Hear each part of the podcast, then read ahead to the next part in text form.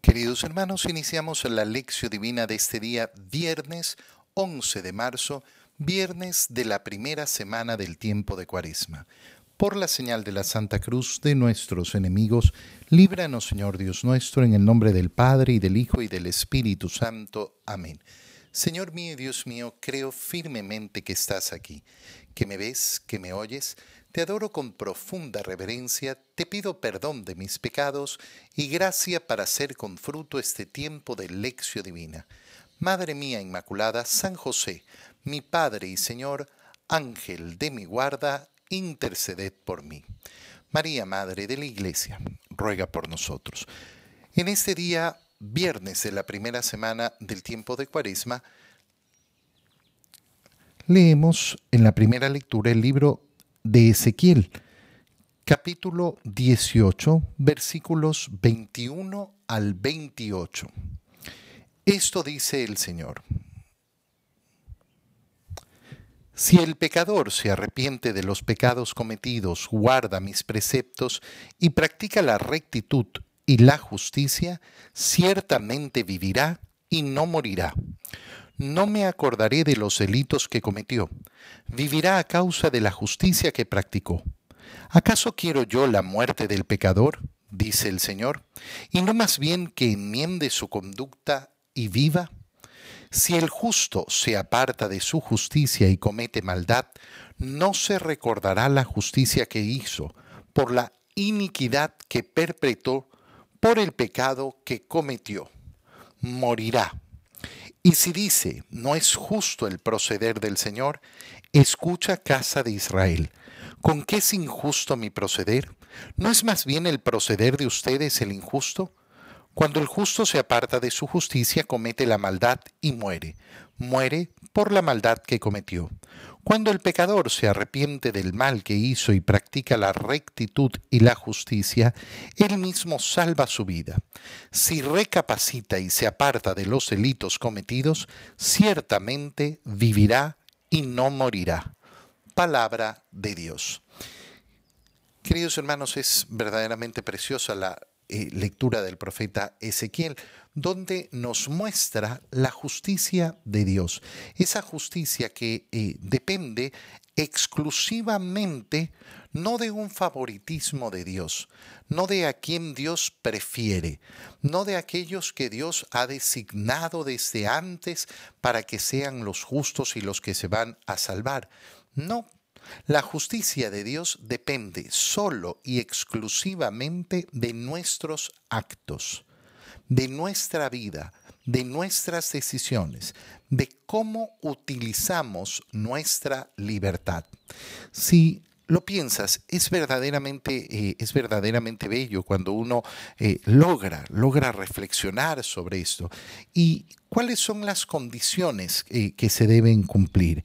Si el pecador se arrepiente de los pecados cometidos, guarda mis preceptos y practica la rectitud y la justicia, ciertamente vivirá y no morirá.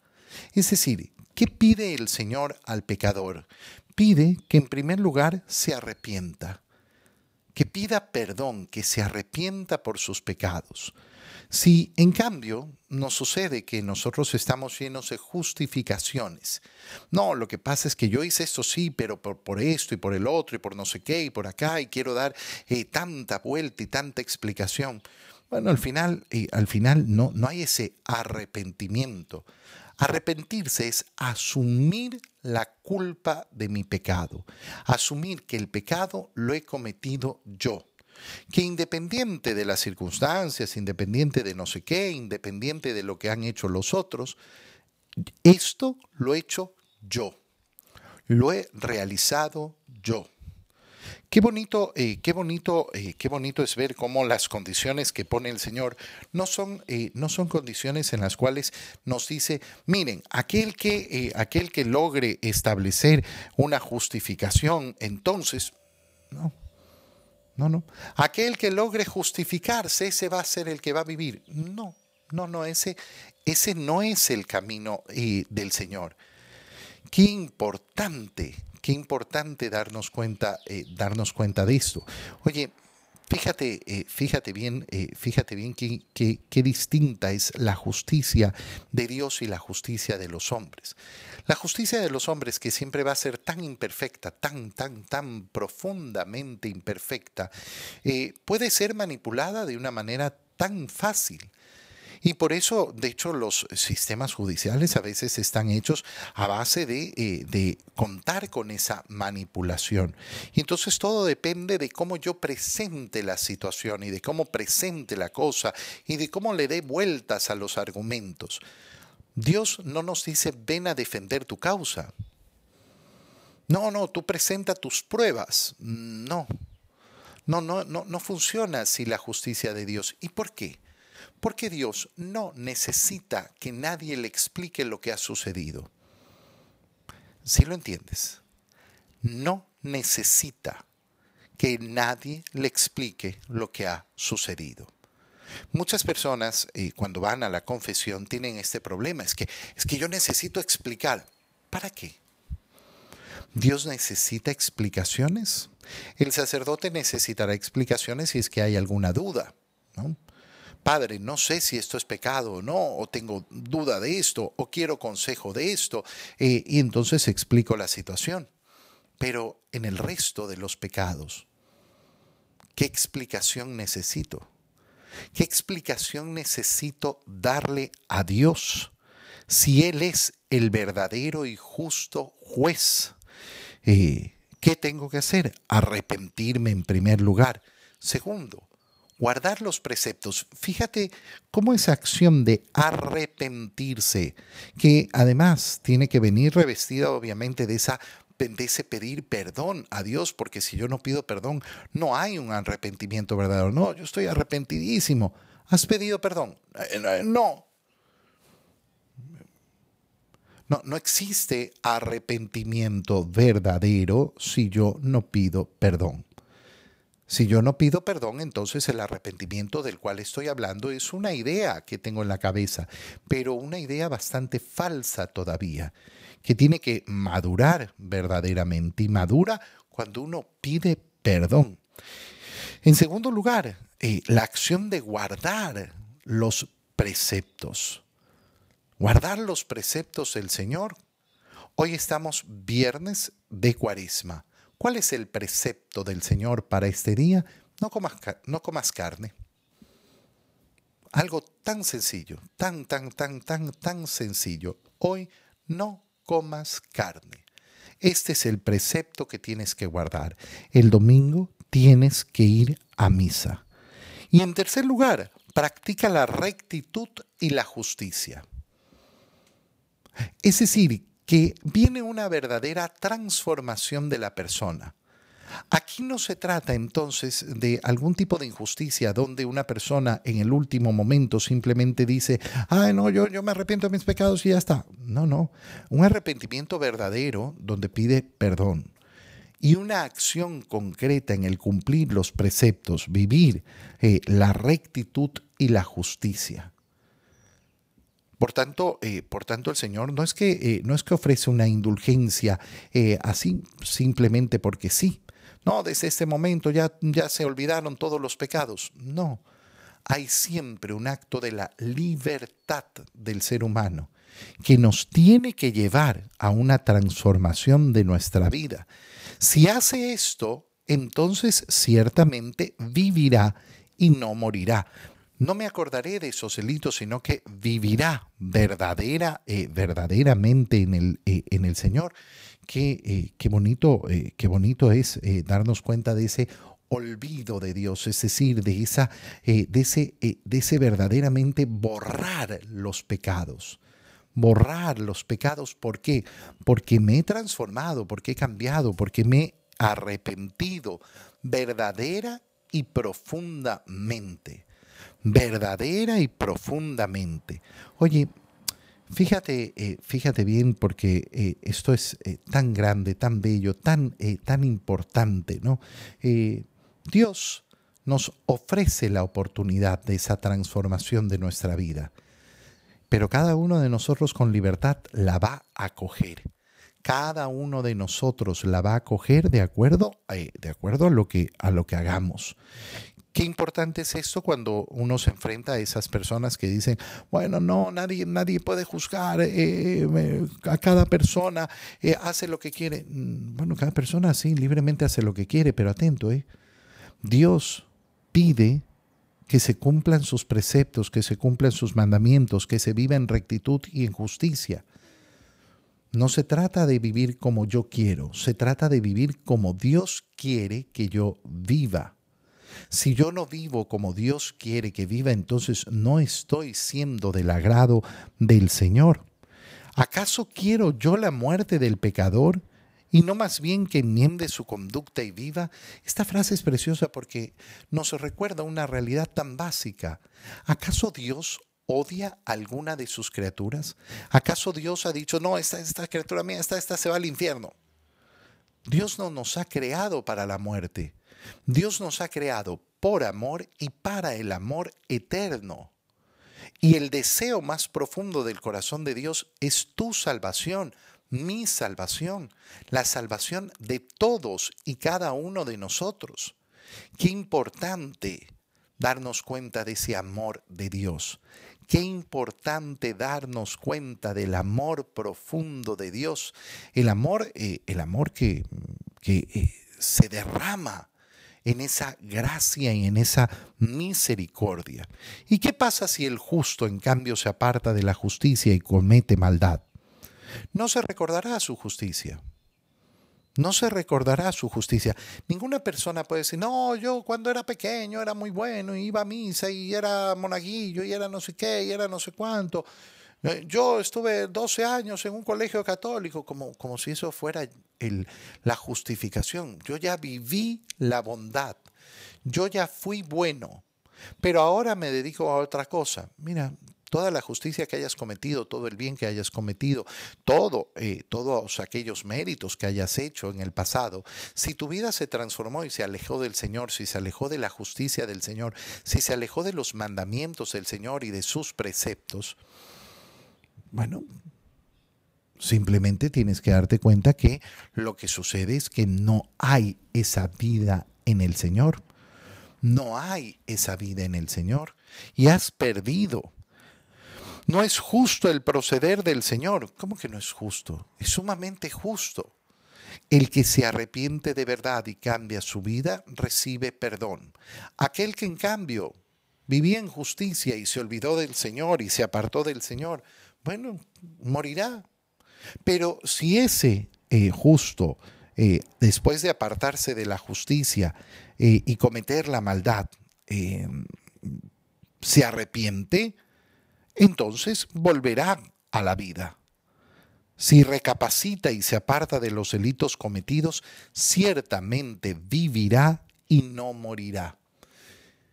Tenemos la oportunidad siempre no, no, no hay ningún pecado que el Señor haya dicho, no, no, no, esto ya no tiene vuelta atrás. Esto ya no tiene vuelta atrás, se acabó. Hasta aquí te aguanté. No tengo yo la oportunidad de arrepentirme, tengo la oportunidad de cambiar, tengo la oportunidad de ese encuentro verdadero con el Señor y lo que tengo que preguntarme es si estoy aprovechando esa oportunidad. En el Evangelio, Leemos el Evangelio de San Mateo, capítulo 5, versículos 20 al 26. En aquel tiempo Jesús dijo a sus discípulos, les aseguro que si su justicia no es mayor que la de los escribas y fariseos, ciertamente no entrarán ustedes en el reino de los cielos.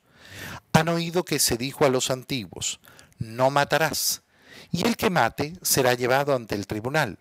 Pero yo les digo, todo el que se enoje con su hermano será llevado también ante el tribunal. El que insulte a su hermano será llevado ante el tribunal supremo y el que lo desprecie será llevado al fuego del lugar de castigo. Por lo tanto, si cuando vas a poner tu ofrenda sobre el altar te acuerdas allí mismo de que tu hermano tiene alguna queja contra ti, deja tu ofrenda junto al altar y ve primero a reconciliarte con tu hermano y vuelve luego a presentar tu ofrenda. Arréglate pronto con tu adversario mientras vas por el, con él por el camino, no sea que te entregue al juez el juez al policía y te metan a la cárcel.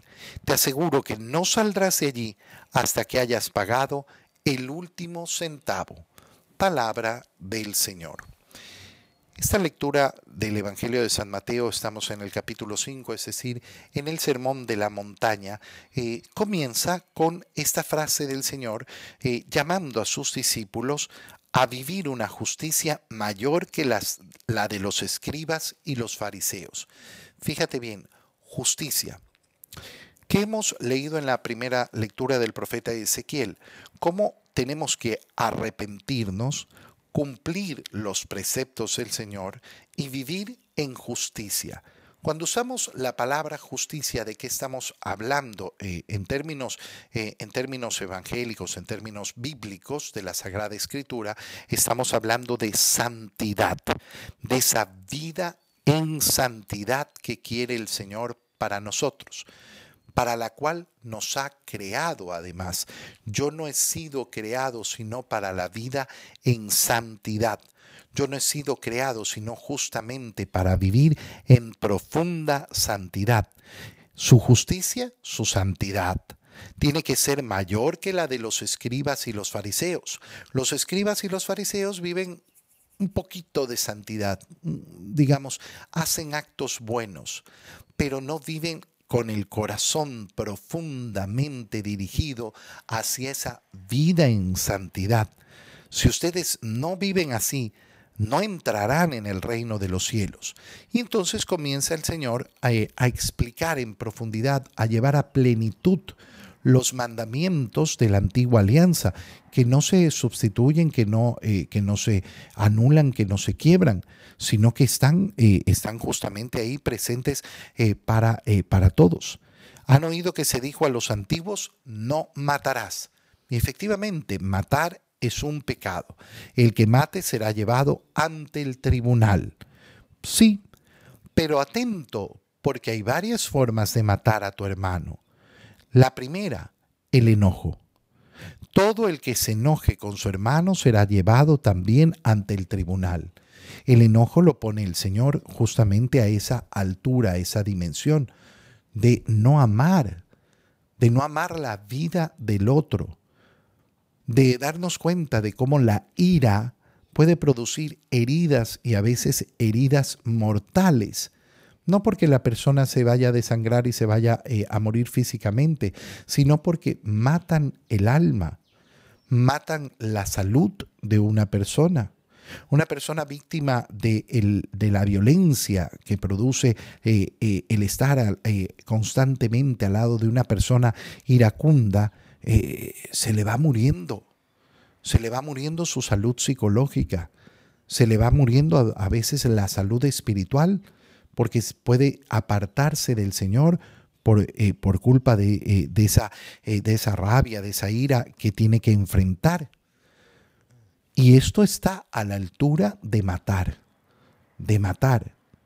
Y claro, nosotros podemos ver verlo claramente cómo la ira de los padres eh, eh, produce unas lesiones terroríficas en los hijos que marcan su vida y que destruyen muchas veces su vida y sobre todo destruyen la capacidad natural que tiene el ser humano para encontrarse con Dios hay muchos corazones que tienen bloqueado ese encuentro con Dios justamente ¿por qué? Porque tuvieron que enfrentar un padre y una madre eh, eh, agresivos, violentos, iracundos. Aquel eh, entonces que se deja llevar por el enojo también va a ser llevado al tribunal. En segundo lugar, el que insulte a su hermano. Qué importante sacarnos los insultos de nuestra boca. Qué importante darnos cuenta cómo el insulto está hecho para destruir al otro, para destruir. Oye, eh, a veces es eh, impresionante, ¿no? Eh, impresionante las personas cómo tienen una capacidad de insultar. yo recuerdo hace unos meses atrás alguna persona a la cual por error o por, o por quién sabe qué había sucedido, no se le puso la intención en la misa, cosas que pueden, pueden ocurrir de una manera, eh, de una manera muy fácil, ¿no? Eh, es decir, o puede haberse equivocado la misma persona y no puso en el día correcto eh, la intención. Bueno, me dejó unos mensajes de unos insultos y unos... Primero como, como si, si yo tuviera el deseo de realizarle la maldad a la persona. Y unos insultos y unos calibres tremendos. Yo decía, ¿Qué hay en el corazón de esta persona? ¿Qué hay en el corazón de esta persona? Entonces, si tú eres de aquellos que insultas, a veces me ha tocado mm, eh, enfrentarme tanto a hombres como a mujeres, ¿no? Eh, que en un segundo están insultando a su esposo, que están insultando a su esposa, y con unos insultos y unas palabras soeces y tremendas, que verdaderamente agreden y destruyen que como dice el Señor, matan, matan al otro. Hay que revisarse, hay que revisarse profundamente en mí. No tienen que existir insultos. Aquel que insulte a su hermano será llevado al tribunal supremo. Fíjate bien, aquel que mate será llevado al tribunal. En la misma línea, aquel, eh, aquel que eh, se enoja será llevado al tribunal. Pero aquel que insulta ya no será llevado al tribunal, sino al tribunal supremo. Es decir, el Señor está diciendo que hay un pecado mayor, hay un pecado más grande. Y finalmente, el que lo desprecie. Esto es lo peor. No, yo no desprecio a nadie. Mira, primera revisión que tenemos que hacernos es la revisión del clasismo, del racismo. Hay personas que nunca hacen un examen de conciencia. No, yo no soy racista, pero tiene una serie de actitudes racistas. Y peor todavía, más ridículo, todavía más, como si se pudiera más, es clasista porque cree que pertenece a una casta especial, a una, eh, a una, eh, a una clase social privilegiada. Si yo desprecio a mi hermano, por un racismo, por un clasismo. Bueno, estoy, estoy en el peor. Será llevado al fuego del lugar de castigo, es decir, es un pecado mortal, que si yo no corrijo, me conduce al infierno. Me conduce al infierno. Ese desprecio por el otro. Creer que hay seres humanos que son de una categoría y hay otros seres humanos que son de otra categoría. El desprecio se puede dar también con esa famosa ley del hielo. No, yo, yo no guardo rencor, pero yo no le dirijo la palabra, yo no le dirijo el saludo. Hermano mío, ¿qué, qué, qué pues? No, porque no, no, no sé qué, no, no, aquí lo que haga el otro importa un pepino. No es lo que haga el otro lo que marca mi examen de conciencia. Lo que marca mi examen de conciencia es lo que hago yo. Yo, yo tengo que asumir mis responsabilidades. Si aquel que comete pecado se arrepiente y cambia, va a recibir la vida. Si aquel justo, en cambio, se, se, va por la línea mala, entonces no va a recibir esa vida, sino que morirá. Bueno, ¿cómo, cómo hago yo? Yo, ¿cómo trato a los demás? Si para mí existen personas a las cuales no les doy el saludo, si para mí hay personas a las cuales yo no les hablo, si para mí hay personas que son despreciadas, si para mí hay personas que están marginadas porque no, no, ese déjalo ahí, en la esquina. Bueno, yo estoy en, la, en el peor nivel de ese asesinato, de ese matar a mi hermano. Y tengo que, eh, tengo que, darme, tengo que darme cuenta. Y por tanto, dice el Señor, si cuando vas a poner tu ofrenda sobre el altar te acuerdas allí mismo de que tu hermano tiene alguna queja contra ti, deja esa ofrenda junto al altar y ve primero a reconciliarte con tu hermano. En el confesionario, cuando una persona me dice me peleé con alguien, me peleé con mi esposa, eh, ofendí a mi esposa, a mi esposo, a mi hijo, eh, a mi hermano, muy bien, yo lo único que le pregunto es, ¿y pediste perdón? ¿Le pediste perdón? No, no le pidió perdón. Disculpa, ¿y, ¿Y entonces? Si tú no sales de aquí, vas a pedir perdón, date cuenta que esta confesión no tiene ninguna validez. No, no, no tiene ninguna validez. El Señor ha sido claro. Si yo estoy yendo al altar y recuerdo que mi hermano eh, tiene alguna queja contra mí, es decir, que yo le debo algo a mi hermano, entonces tengo que ir y darle lo que le debo. ¿Y qué le debo? La disculpa, pedirle perdón, pedirle perdón a la persona que he ofendido. Y termina el Señor diciendo, arréglate pronto con tu adversario mientras vas con él por el camino no sea que te entregue al juez, el juez al policía y te metan a la cárcel. Arréglate, arréglate con la gente. No guardes rencores a lo largo de la vida. No, no, no, no, es que yo no pedí perdón, pero ya, ya pasó, ya pasó, ya pasó. No, no. Mientras estás con vida, mientras vas por el camino, arréglate con todos arréglate con todos, pide perdón a todo aquel que tengas que pedir perdón, reconcíliate, renuncia, renuncia a ese maltrato a los demás, renuncia a ese desprecio a los demás, porque si no, ¿qué es lo que pasará? Te meterán a la cárcel, dice el Señor.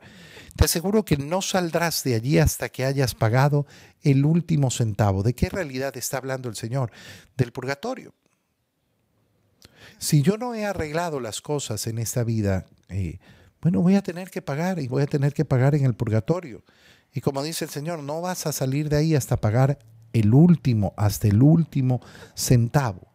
Esa realidad del purgatorio que el alma del cristiano tiene que desear evitar. No vayas a ser tú de aquellos que apunta al purgatorio. Uy, yo, yo por lo menos para el purgatorio me alcanza. No, no, qué locura. Mi corazón no puede apuntar al purgatorio. Mi corazón tiene que apuntar a Dios. Mi corazón tiene que apuntar a la vida eterna. Mi corazón tiene que apuntar al cielo. Te doy gracias, Dios mío, por los buenos propósitos, afectos e inspiraciones que me has comunicado en este tiempo de lección divina. Te pido ayuda para ponerlos por obra. Madre mía Inmaculada, San José, mi Padre y Señor, Ángel de mi guarda, interceded por mí. María, Madre de la Iglesia, ruega por nosotros. Queridos hermanos, que tengan todos un feliz día.